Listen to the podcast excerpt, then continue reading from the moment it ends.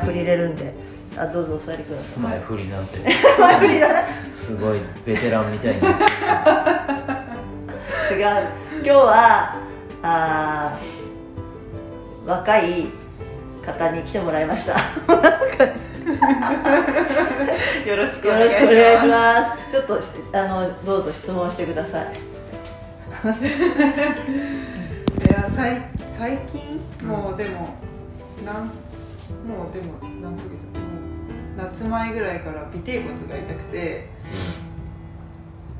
こう体育座りして寝っ転この体勢で寝っ転がるとするときに当たるところがめちゃくちゃ痛くてうん普通に座って作業してる時とかもうん。尾てい骨痛くてうんなんかふって立ち上がろうとすると痛くてそれが何なのかめちゃくちゃなんか気になってる気になってます。うん。どうでしょう石上さなんだろうね。なんだろうと思って。医者行ったの？まだ行ってないです。医者行けよ 行ってないです。ままず医者に行くんだよれから行ってないです。なんか収まったりひどくなったりみたいな感じで。だから痛い時に医者に行くんだよ。そんなのね。あのそうそう。そうチェックするのはお医者さんの仕事だから。そうなんかトレーニングでやっちゃったのかなっていう。だから分かんないじゃん。わかんないです。俺も分かんないよそ そうですよね。そうなんですよ。今日ちょっと石上さんに聞いてみようと思ってだから医者に行けよ。でもさほらななんとなく別にまあ私もそうだけど。違うだから体のどっかが痛いってなったら、うん。それをチェックしてくれるのはお医者さんの仕事なの、うん。だから、レントゲン取って、うん。だからそのねあらゆる可能性があるわけよその体が痛いっていう症状には。でその一症状だったとしてもそれがもしかしたら重大な病気のシグナルかもしんないわけだからで若いからないとか思ってると本当に重大な病気だったりするかもしれないんだよだって。でなんか転んだ拍子に尾てい骨骨折してましたとかね。ああねありえるっちゃありえる。ひびが入ってましたとか、うん。そんなのだって外から見たら分かんないからレントゲン取ってみて初めて分かることだったりとかするしだから別に医者を否定してるわけじゃなくて役割の違いだからあの人たちはそれをチェックしてこうですよって診断してくれるのがお医者さんの仕事であってじゃあそこから痛いのを治すにはどうしたらいいですかとかでまた違う人の仕事になってくるわけだからその診断をする。でしかも見えないところっていうのは分かんないんだからその専門家なんだからそのその人たちはね。内科医の人とかさ。例えばじゃあお腹が痛いですっていうその一つの症状があった時にそれがえっと重大な病気のシグナルの可能性があるわけだ冷や汗が出るとか、えっと下痢が続くとかあお腹が痛いというのが出たり消えたり出たり消えたりするとかいうのがあった時に、うんとまあほとんどの場合は何もないんだけど何もないかったらよかったねでいいじゃん。まあそうですね。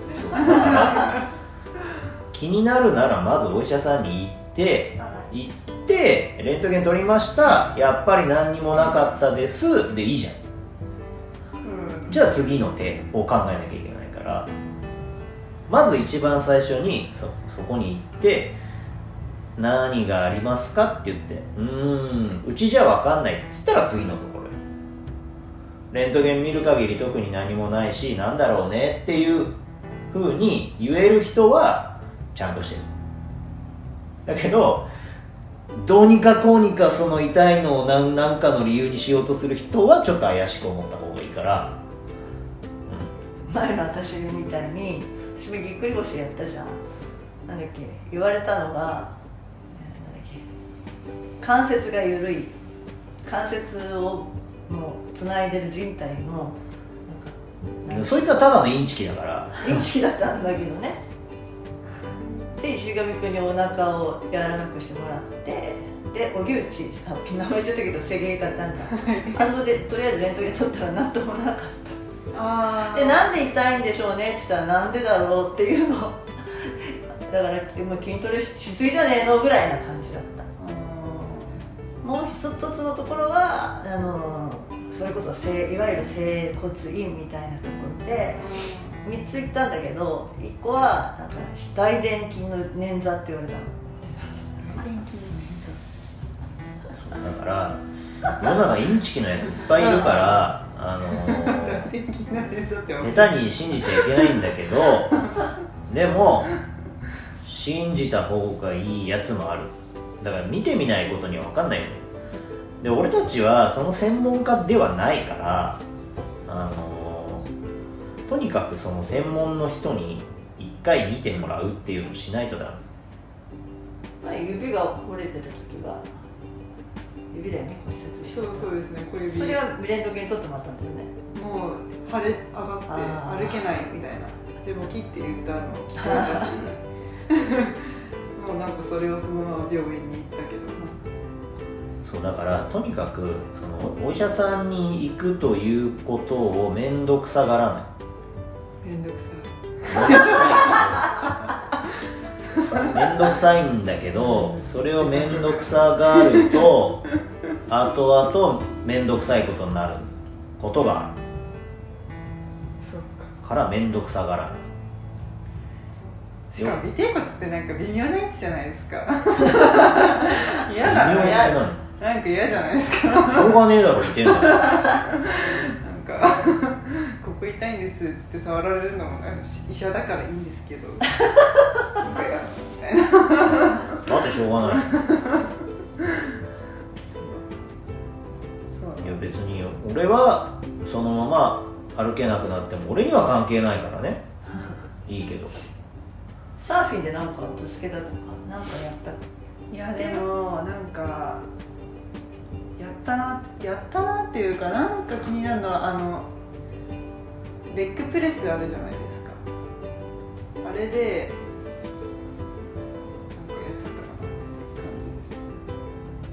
練習してた時にあのここに背中丸まらないようにクッションみたいなのを入れてやってたんですけどそれやなんかそこでなんか変になっちゃったかなみたいな。だから今それやめてます。やってないです。当たるんでちょうどその部分が。サーフィンは特に。サーフィンやってる時はお腹の力を抜いちゃうと腰が痛くなります、体反ってるんで。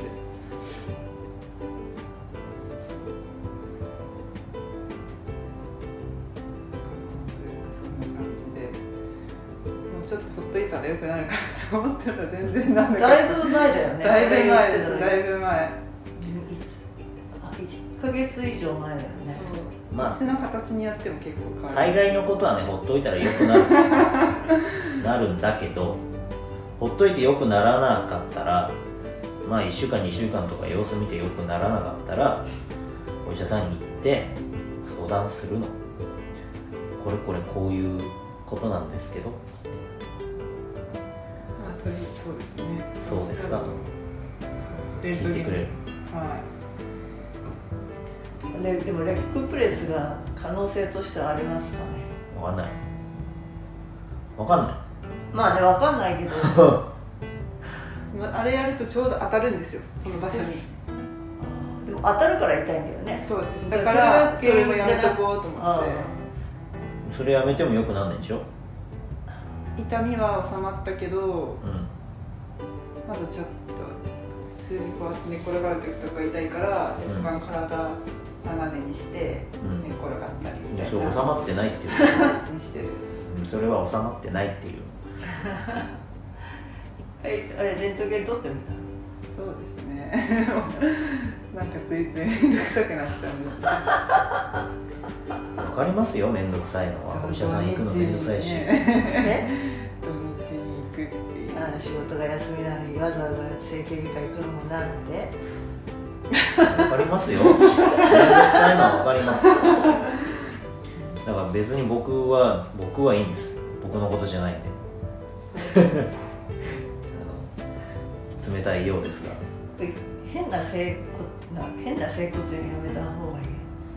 なんか本当にだから私も大電筋の捻挫って言われたしそんなはずはないしもう一個のところは人体が人体のコラーゲン度が薄いって言われたの。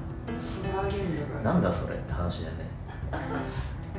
お前に何が分そうホワイトボードですごくすごく詳しく書いてくれたの。でもそんなことあるはずないって私は分かってるからなんかいろいろ意見言うの私も。うるさいけど。でそれって老化ですか？って言ったら老化じゃない生まれつきだって。生まれつきってどうして分かるんですか？って聞くじゃん。もうスルーなので歩いてくださいって歩くじゃんで私はほらお尻に乗る歩き方をするじゃないの。ああいうそうするとその歩き方が原因ですみたいにまた始まってそんなことしてるとって言われたからまた反論したの。いや私って先週でとかお金をかけて習った歩き方なんでハイヒール履くためにはこれが必要なんですって言うじゃない、うん、無視。そういうやつはね信用しちゃいけない。うん、だからそういう人いるよだから逆に言えばレントゲンさえ取ってしまって中のことが異常がないんだったら何かしらの動作が狂ってる。それこそ本当に生まれつきかもしれないしね。生まれつきそこの骨がなんかそういう形してるのかもしれないし。今になってそれがこうなんか体のラインが変わってきたとか痩せたとかわかんないけど状況が変わったから痛くなっててるのかもしれないんだよね、うん可能性としていっぱいあるけど。うんなんか打ったとかではないんでしょ。なんか転んだ尻餅ついたみたいだったらまたあれだけどそのーうん。可能性はないんだよね、そんな怪我怪我みたいな怪我はってなん記憶にない。もうよくわかんない痛み。よくわかそれこそ神経痛ってさよくわかんない痛みかもしれないしね。座骨神経痛っていうかいわゆるね。うん、まあ、いわゆる座骨神経痛とは違うけどねそれはその痛み方は仕事を休めないのな。でも土曜日やってるよあそこの請求外科は。しおちゃんのうちからそばじゃん。そうですね。だったらカカードだけ出してちょっと時間見てもう一回行けばいいじゃん。お年寄りいっぱいいるからあそこ。雨の日行くといいよ雨年寄りが来ない日。雨とか雪とか台風とか。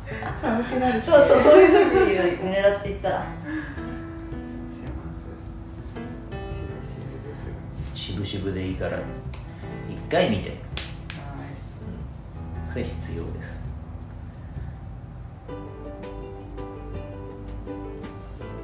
以上じゃあしほちゃんからの質問でした。はい。はい